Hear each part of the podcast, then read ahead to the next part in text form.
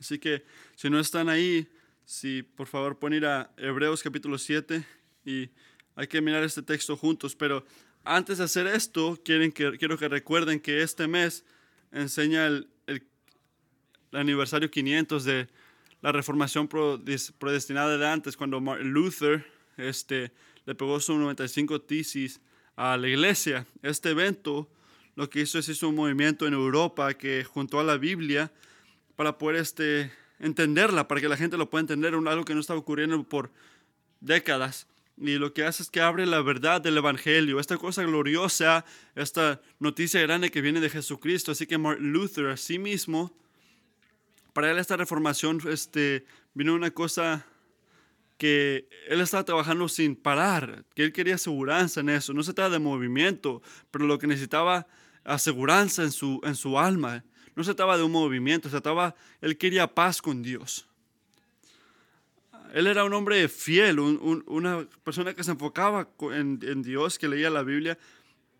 Él sabía sus pecados, sabía sus fallas, dónde estaba la oscuridad de su corazón. Aunque él se involucraba mucho, él leía, se enfocaba mucho en el Señor, pero él notó que lo más que se miraba a sí mismo, lo peor que se sentía, lo, no tenía seguridad de su salvación. Así que después de leer Romanos, Martin Luther abrió la, el Evangelio glorioso de Jesucristo, que él dijo en sus propias palabras que él caminó nuevamente, caminó en el paraíso, dice cuando leyó esas palabras. Así que ese tipo de aseguranza se ve en el Evangelio porque se trata sobre la gente que está, no se trata de ser enfocado, de leer la Biblia todos los días, de, de ser esa persona que hace todos estos actos, pero se trata de creer en Jesucristo. La salvación viene de ver a Jesucristo. De Él se trata el Evangelio, de esto, es esta palabra. Ahí ve uno la salvación y puede tener paz en saber que tiene a Jesucristo. Así que esta mañana, mientras miramos el, la Escritura, podemos ver la aseguranza que Jesucristo nos dio de una manera muy rara, de un, este, sobre una manera que nos presenta alguien, alguien llamado Melquisedec. Nada más hay tres libros que hablan de Melquisedec y cada referencia es diferente, es diferente y es muy rápida. Primero lo vemos en Génesis este, 14, que son unos versículos de Abraham que está regresando a una batalla con alguien y que este, mira a Melquisedec, Abraham. Y después lo vemos otra vez, después de un tiempo más adelante lo vamos a ver en Salmo 110, que habla de Melquisedec otra vez.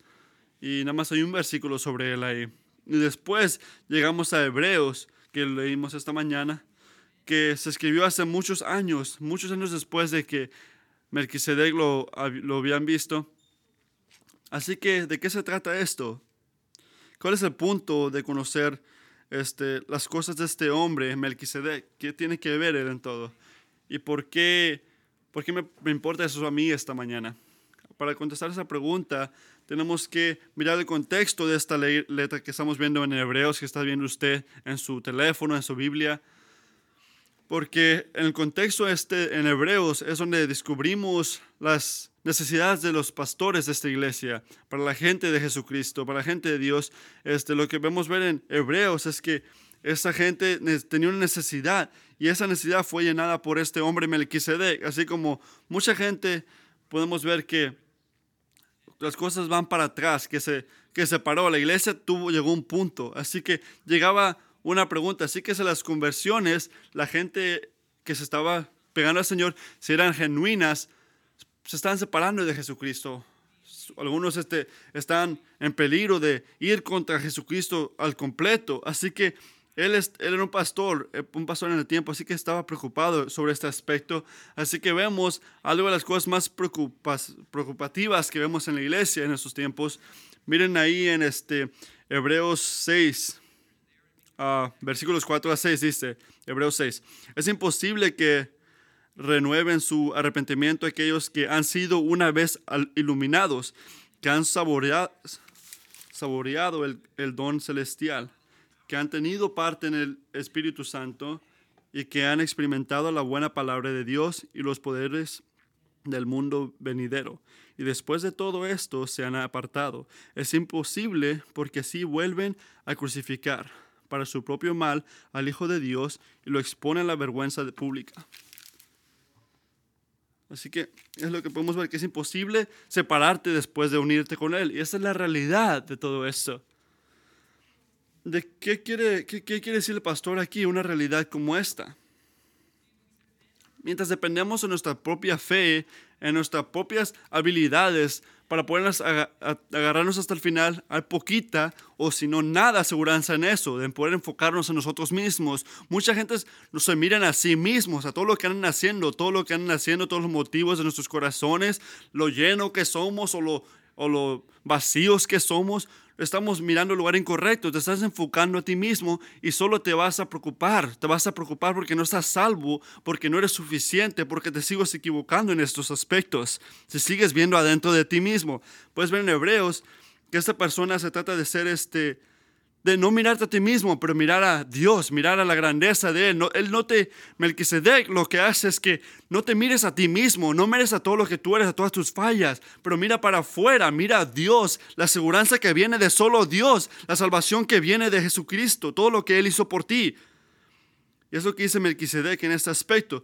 Miren ahora el versículo 6, versículo capítulo 6 de Hebreos, versículo 19. Dice, tenemos como firme y segura ancla del alma una esperanza que penetra hasta detrás de las cortinas del santuario, hasta donde Jesús, el precursor, entró por nosotros, llegando a ser sumo sacerdote para siempre, según el orden de Melquisedec. Hebreos 6, 19. La seguridad de nuestras, nuestras vidas y el, este, y el ancla de todo esto, de, ver este el fin de todo, viene de Jesucristo, la fe, la esperanza, la manera de ser lleno, solo viene de eso. Pero lo que ocurrió en ese tiempo es que se está enfocando en sí mismo la gente. Este Jesús que es este, es este, el que nos va a salvar, es lo que decía Melquisedec, que usted no puede, tiene que enfocarse en Jesucristo. ¿Pero por qué? ¿Por qué involucró Dios a Melquisedec? ¿Por qué lo puso en la Biblia? Una manera muy evidente es para asegurar a su alma que usted está salvo, que usted tiene salvación cuando se enfoca en Jesucristo. Ese es el punto más importante aquí, que todo viene de Jesucristo. Para poder asegurarse otra vez de su salvación, porque no depende en sí mismo, pero depende del trabajo que Jesucristo ya hizo y solo en eso. Hay que ver eso en el texto. Podemos ver los versículos 1 a 10. Podemos ver una promesa que hace de 1 a 10 de, de Melquisedec. Podemos ver que este Melquisedec hace esto. Era alguien que se enfocaba mucho en cosas. Nos dice que lo que nuestro Salvador podría hacer cuando Él viene. Él nos enseña cómo iba a ser Jesucristo cuando Él venía. Él nos pintó esta foto de cómo iba a ser Jesucristo, lo hizo Melquisedec. Nos enseña este, esta promesa de una persona mejora, alguien que nos puede unir a Jesucristo y a Dios, que nos puede unir a Dios y nada más ser Jesucristo. Podemos ver que Melquisedec hace cosas grandes cuando él, él era en algunas maneras uh, igual que Jesucristo. Puedes ver, este, si te enfocas en este texto, que Melquisedec, él tiene esas dos cosas que explica el rey de, de Selén. Su nombre significa, eso está en el versículo 2, el nombre de Melquisedec significa, en primer lugar, rey de justicia, además rey de Selén, rey de paz. En Hebreos 7.3 dice, no tiene padre ni madre ni genealidad no tiene comienzo ni fin, pero, es, pero semejanza del Hijo de Dios. Permanece como sacerdote para siempre. En Hebreos eh, hace algo muy raro o algo muy diferente. Algo muy diferente de este carácter de este Melquisedec.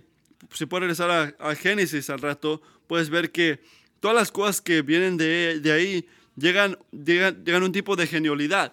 Tienen, como dice, que es hijo de esa persona o es hijo de esa persona, pero Melquisedec no tiene eso.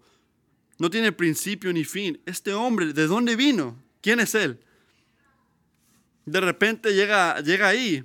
No tiene padre, no tiene madre, no tiene genialidad, no tiene explicación de quién es él y cómo fue sacerdote de Dios. Pero cuando llegamos a este carácter, esta persona nada más llega y se va en Génesis. ¿quién es este hombre? ¿De dónde viene? Y no piensen que es una equivocación que está ahí. No, este hombre no tenía a madre ni padre. Y no, y no murió. Nada más enseñando que en Génesis, o en, Hebreos nada más enseñando que en Génesis nunca mencionaron que murió este hombre. Dicen que es mucho como Jesucristo. Es, se parece mucho a la manera, al Hijo de Dios, a la manera que Él es. De ahí no viene, eh, está diciendo que es como Jesús. ¿Por qué? Porque Jesucristo no tiene padre ni madre. ¿Por qué? Porque Él es Dios. Él no puede morir. En Génesis puedes ver a Melquisedec como ese tipo de persona que es como el Hijo de Dios. Nos enseña cómo es Jesucristo, cómo va a ser eso. Para que cuando llegue el Hijo de Jesucristo, cuando llegue, digo, este, el Hijo de Dios, Jesucristo, podemos saber quién es Él. Podemos confiar en Él. Hay una cosa que este, hacemos nosotros, nos estamos enfocando mucho en un rey que también puede ser sacerdote, sacerdote para siempre. Y va a tener este sacerdocio para siempre. Podemos ver que ahora está para siempre. Y eso debe darnos paz, que tenemos a un Padre que va a estar ahí para siempre. Es lo primero que podemos ver de Melquisedec, pero también vemos algo más grande sobre él, algo de Melquisedec, la manera que es él. Su posición este, está sobre Abraham Leví, y Leví. Habla de lo importante que es él. Podemos ver eso en el versículos 4 a 10. Versículo 4 dice, consideren la grandeza de este hombre a quien nada menos que la patriarca Abraham dio la décima parte del botín. Ahora bien, los descendientes de Leví que reciben el sacerdocio tienen por ley el mandato de cobrar los diezmos por el pueblo. Pero lo que hace Melquisedec, le hizo una, este, una bendición sobre Abraham, el padre de todo esto, el que Dios escogió para bendecir a todas las naciones de este mundo. Melquisedec lo bendice a él. ¿Quién es este hombre que está sobre Abraham, sobre Leví, que le está bendiciendo a estas personas? Es superior sobre ellos. Y si no es suficiente, los levíes, la gente de Israel que daban los diezmos, que ¿Qué, vemos ahí en el versículo nuevo? Dice, hasta ellos le daban sus diezmos que iban a Abraham, se los daban a él. Melquisedec es una promesa que Dios tiene a alguien más grande, un predicador que está sobre todo un sacerdote que califica como predicador, es un predicador para siempre, un sacerdote para siempre, que va a reinar. Si la salvación de su, de su alma está enfocado en alguien como este, ¿quién podría parar el propósito de todo esto, de ese sacerdote para llevarte al reino? Yo estoy seguro que ni la vida, ni la muerte, ni los ángeles, ni las cosas que están aquí o las cosas que van a venir, ni la altura, ni lo profundo, ni nada en la creación puede separarte de Dios, separarte del amor que Él te tiene a ti y todo lo que viene cuando aceptas a Jesucristo. Nada te puede separar. Y este predicador, este sacerdote, sacerdote trae esa esperanza de que hay una persona que va a llegar, Jesucristo, que nos va a pegar a Dios, quien es la unión que vamos a poder tener. La implicación de todo esto, lo que hace el, lo que escribe Hebreos, es lo que viene. Si esperamos otro predicador, otro sacerdote, que es diferente de una línea separada de Leví. Eso significa que todos los sacerdotes, todos los sacrificios que miras en el Viejo Testamento no sirven para nada. No hizo el trabajo. Todas esas maneras esperando, toda esa gente que mataron, ese, ese miedo que tenía esa gente. Esa gente nunca estaba asegurada que estaban bien con Dios. Todos sus, sus, sacrificios que hacían, nunca sabían si estaban bien con Dios, pero que lo que hace Melquisedec es que los une. Él, dice que hay una esperanza que va a venir en el Hijo de Dios. Y podemos ver que todo eso tiene que arreglarse para poder llegar a Él. Ahora el versículo 11 dice, Si hubiera sido posible alcanzar la perfección mediante el sacerdocio levítico, ¿qué necesidad había de más adelante, de, que más adelante surgiera otro sacerdote, según el orden de Melquisedec y no según el orden de Aarón? Porque cuando cambia el sacerdocio, es muy importante el versículo 12, porque cuando cambia el sacerdocio también tiene que cambiar la ley. En efecto, Jesús de quien se dicen esas cosas era de otra tribu, de la, de la cual nadie se ha dedicado al servir el altar. Es evidente que nuestro Señor procedía de la tribu de Judá. Así que enseña que todo esto, lo de lo antepasado, cuando llegó Jesucristo, tenía que, tenían que cambiar las cosas. Es, es muy importante el versículo este 12, porque cuando cambia el sacerdocio, también cambia la ley.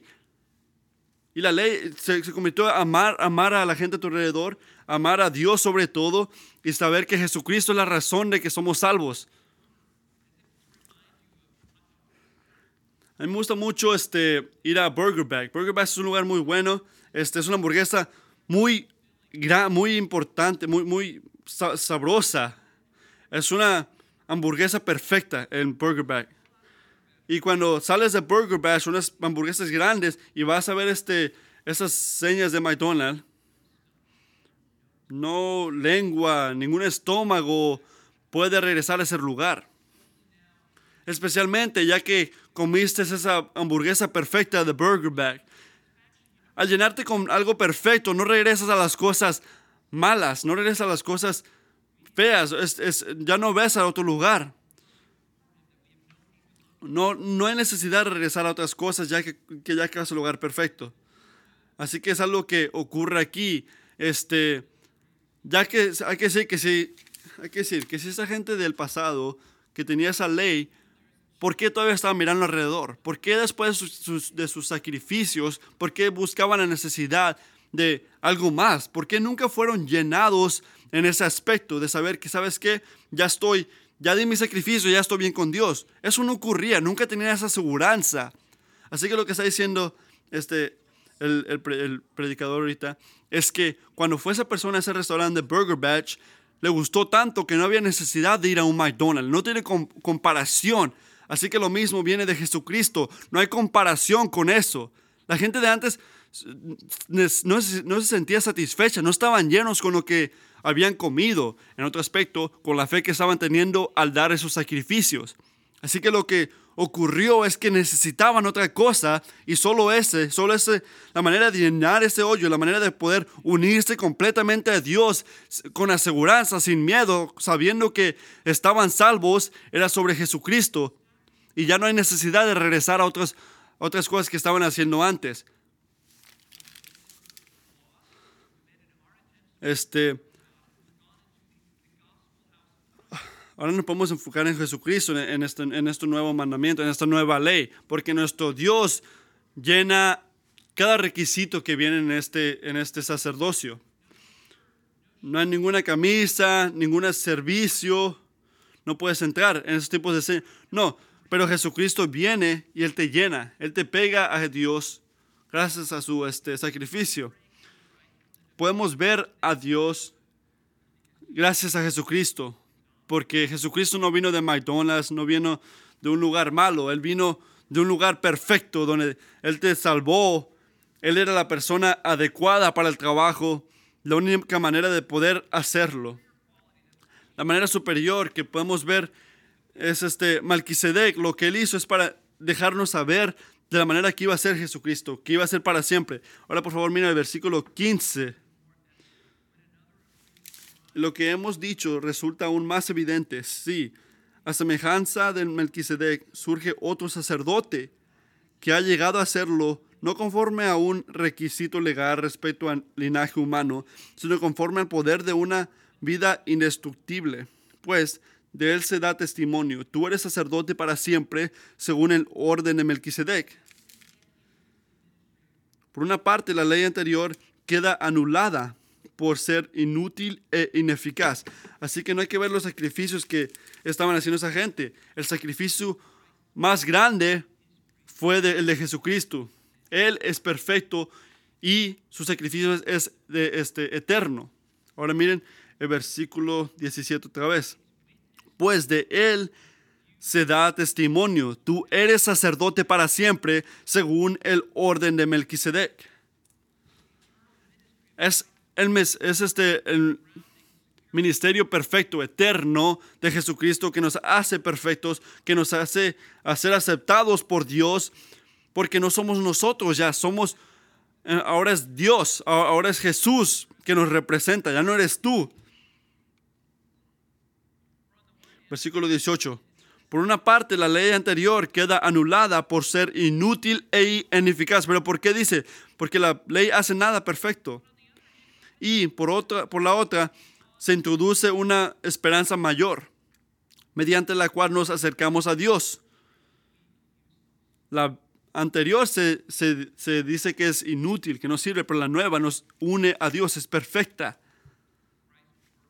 Jesucristo fue algo superior, algo más grande que lo, puedas, que, lo que podía hacer la gente de Leví. Esos sacrificios nunca se unían, porque el sacrificio de Dios, el sacrificio de Jesús, perdón, nos hace perfectos ante Dios. En Jesús hay una perfección que usted tiene por su sacrificio que hizo por usted. Él murió por usted. Usted es perfecto gracias a Él porque usted lo aceptó o cuando usted sirve a otras personas, cuando ama a Jesucristo, cuando le dice a otra gente sobre Él, cuando sacrifica su propia vida. Pero esa perfección queda sobre usted gracias a Jesucristo hasta después de que usted se equivoca. Hasta cuando usted se equivoca es perfecto. ¿Por qué? Porque Dios, porque Dios le dio a Jesucristo a usted. Cuando le grita a su niño, cuando no le pone enfoque a su trabajo, cuando se sigue pecando, hasta cuando en ese momento cuando usted va contra Jesús, cuando va contra ese Señor que usted ama, usted todavía es perfecto. Eso es el trabajo de Dios en su vida. Nada ha cambiado. Cuando usted se está equivocando, cuando todo va mal en su vida, cuando sigue pecando, usted todavía es perfecto. ¿Por qué? Porque no es su propio predicador. Usted no se hizo perfecto en frente de Dios. Jesucristo lo hizo. Y si usted es perfecto, usted lo es. ¿Por qué? Porque Él lo hizo, porque Él es su predicador. Él es su sacerdote, Él es el que está en el medio. Eso le da seguridad, ¿verdad? Podemos verlo esto, versículos 20 a 22 ahora.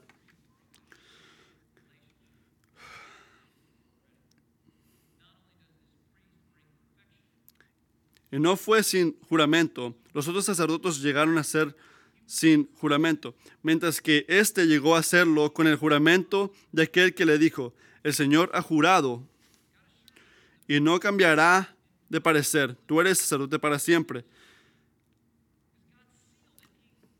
Dios lo selló con, un, con una promesa. Mira el versículo 20 otra vez. Y no fue sin juramento. Los otros sacerdotes llegaron a ser, hacerlo sin juramento, mientras que éste llegó a hacerlo con el juramento de aquel que lo dijo. El Señor ha jurado y no cambiará de parecer tú eres sacerdote para siempre. Pero ¿de qué significa esto? ¿Qué, ¿Qué significa un juramento? Todas sus promesas debemos de confiar en ellas, ¿verdad? Sí. Para prometernos, el Señor nos enseña que su palabra podemos confiar en ella. Que debe asegurarlo usted de que puede confiar en Él y nada más Él.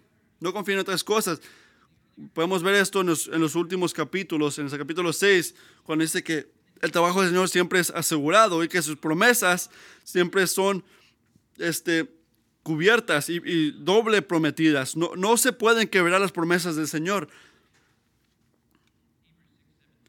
Hebreos 6, 17 dice eso. Así que cuando el Señor nos enseña todo esto, cuando nos quiere enfocar en Dios, en Jesús, él quiere enseñarnos el carácter del propósito de Él. Eso es lo que quería Dios. Quiere enseñarte los, lo, la verdad de sus palabras. Él sabe lo difícil que es que puede ser confiar en Él. Él sabe lo débil que usted es. Él te quiere dar aseguranza porque usted lo necesita. Sabe lo débil que somos. Pero ¿cómo lo hace? ¿Cómo nos puede convencer de que Él tiene un propósito? Lo que hace es que lo garantiza, lo doble garantiza. Miren ahora el versículo 18 que dice que por una parte la ley anterior queda anulada por ser inútil e eficaz.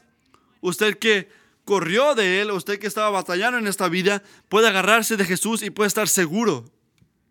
Tenga esperanza en eso. Jesucristo lo hizo. Él ese, ese ministerio trabajó, ya hizo el trabajo. Usted es salvo gracias a Él. Jesucristo está en medio de usted en el Evangelio. Es garantizado. Está garantizado más de todo lo que está haciendo el Señor. Esto, su salvación está garantizada sobre toda otra promesa que está en la Biblia. Usted está salvo si lo acepta Jesucristo. Pueden ver que Jesucristo es la garantía. La promesa y el plan de Jesucristo para perdonar a su gente, para darles nueva vida, para vivir sobre ellos, en esas promesas que les ha dado a ellos, garantizarlo en Jesucristo las promesas que ha hecho y las cosas grandes que sigue haciendo Jesucristo. Hay más, hay más aquí que simplemente decir la promesa de perdón, de reconciliación, de tener paz con Dios. Se trata más de decir que, que es seguro. Eso es algo personal. Él quiere asegurarnos que esas promesas las tengan ustedes, que ustedes sepan de ellas, porque ustedes necesitan estas garantías está haciendo más que simplemente decir que están unidos. Él no nada más está uniéndonos a Dios, Él quiere hacer paz. Está haciendo eso, está uniéndonos, claro, pero es más que eso. Nos está garantizando y nos garantiza la promesa esta. Que Él sabe, él, él sabe que Él ya pagó la deuda que tiene usted. Él tomó toda la responsabilidad por la persona que se iba a equivocar en su, en su parte. Él quiere asegurarse que usted esté salvo. Hasta cuando usted está fallando, Él quiere asegurarse que usted está salvo. Antes la gente pagaba con su propia vida para poder este, llenar este contrato. Mucha gente, una persona dijo esto.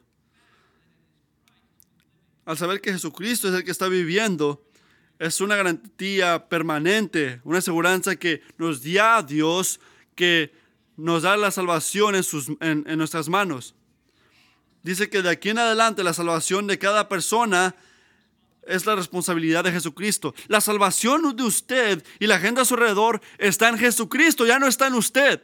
Él nos compró, Él pagó por nuestros pecados y nos da confianza. Y nuestra confianza debe ser absoluta. ¿Por qué? Porque está en la mano de Jesús y no en la de usted.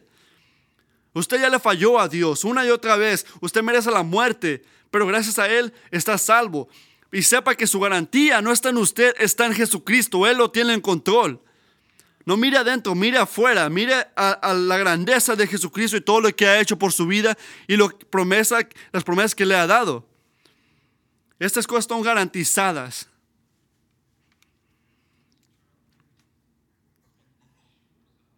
Podemos ver esta salvación eterna. Ahora, versículos 23 a 24. Ahora bien, como aquellos sacerdotes, 23 y 24, eso no se trata de un tiempo limitado, ni tampoco es un, un tipo de garantía de vida que cuando miras todas las letras, estás viendo todas las maneras que la compañía quiere salirse de este acuerdo. Esta es una garantía de vida para la salvación de la gente de Jesús, de la gente de Dios. Y no es una garantía que está en su vida o la manera que usted vive o el tiempo que usted vive. Es una garantía que está en la vida del sacerdote, el del medio, que es Jesucristo, que está por siempre. Así que su salvación es para siempre salvada. Ahora en versículo 23. Ahora bien, como aquellos sacerdotes, la muerte les impedía seguir ejerciendo sus funciones. Ha habido muchos de ellos pero como Jesús permanece para siempre, su sacerdocio es impercedero. Así que vemos que Él siempre está ahí, nunca se va de la oficina, el pecado nunca la va a tocar para matarlo usted, Él nunca saldrá de ahí. Él siempre estará y sigue viviendo, estando ahí para salvarnos y para poder este, asegurarnos si lo sigue viendo usted. Y las implicaciones de todo esto le deben volar la mente. Ahora miren el versículo 25. Por eso también, Es la manera más, es uno de los puntos más grandes en, en esta escritura. Es la foto que está intentando pintar Melquisedec, enseñándonos, el este, enseñándonos el punto de, de Jesús. Por eso también puede salvar por completo a los que por medio de Él se acercan a Dios, ya que vive siempre para interceder por ellos.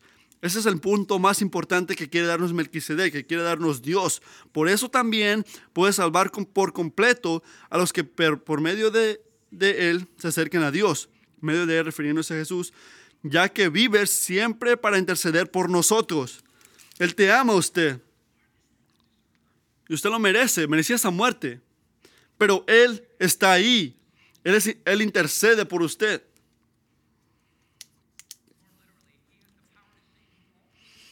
Él tiene el poder para salvarte hasta el final. Él te traerá a casa. Y no te dejará perder. No te va a perder. Todo eso que se pegan a Dios gracias a Jesucristo, los inteligentes, los tontos y todos los en el medio, los altos y los bajos y todos en medio, los guapos, los feos y todos en el medio, los de mucho tiempo, los de poco tiempo, todos los que confían en Jesucristo y se enfocan en Jesucristo, Él te salvará a ti. Todo hasta el final. No te dejará ir. Él hará el trabajo y te asegurará de esa salvación. ¿Pero por qué? ¿Por qué es tan segura la salvación de Jesucristo? ¿Por qué puede salvar? ¿Por qué? Porque su gente están aseguradas de tener salvación. ¿Por qué? ¿Cómo puedo estar seguro que no me va a perder a mí? ¿Cómo puedo estar seguro que yo no voy a perder a mí mismo? ¿Cómo puedo estar seguro de que la salvación de Jesucristo es tan segura? Ahora regresando otra vez al versículo 25. Por eso también puede salvar por completo a los que por medio de Él se acerquen a Dios, ya que vive siempre para interceder por ellos. Eh, por eso vive Él para siempre, para interceder por nosotros, ya que vive siempre para interceder por, por nosotros. ¿Cómo puede estar seguros? Porque Él siempre está vivo. Él murió una vez, pero no pudo quedarse muerto. ¿Por qué? Porque tenía que trabajar, tenía que vivir por nosotros. Y su, y su ministerio nunca terminará. ¿Por qué? Porque Él nunca terminará. Él nunca se morirá. Él siempre está vivo. La vida lo intentó matar, lo intentó, pero perdió. Jesucristo ganó. Nosotros nos levantaremos también para vivir con Dios. ¿Pero por qué propósito? Porque Él siempre vivirá para qué? Para interceder por nosotros. Él está vivo para orar por usted. Para llenarnos a nosotros todas las batallas que, tenemos, todas las cosas que estamos batallando para tener misericordia con Dios. Por esto vivió Él, por eso resucitó y por esto estará vivo para siempre, para hacer su ministerio por usted. Hermanos y hermanas que lo buscan a Él. Thomas Watson dijo, una persona puritana, dijo esto en su libro.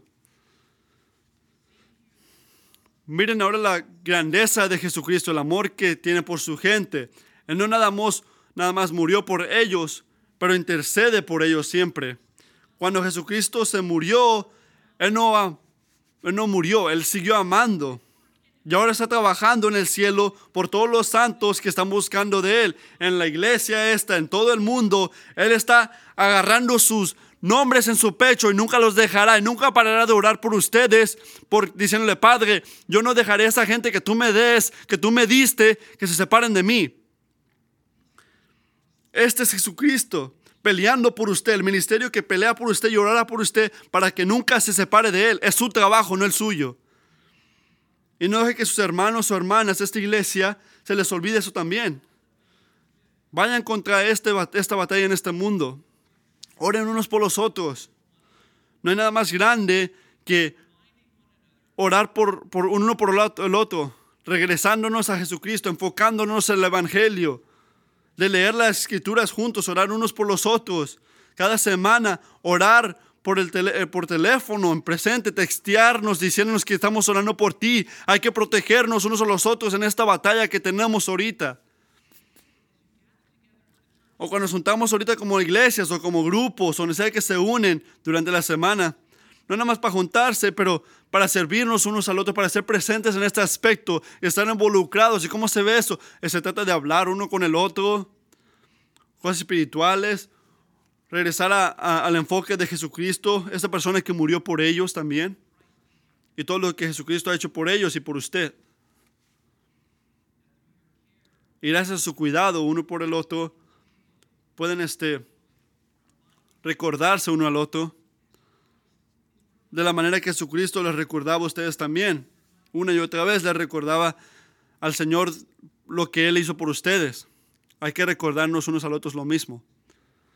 Que esa sea nuestra confianza, que podamos separarnos del pecado en el que hemos estado, buscar misericordia ya que los pedimos perdón y saber que ya nos perdonó Él.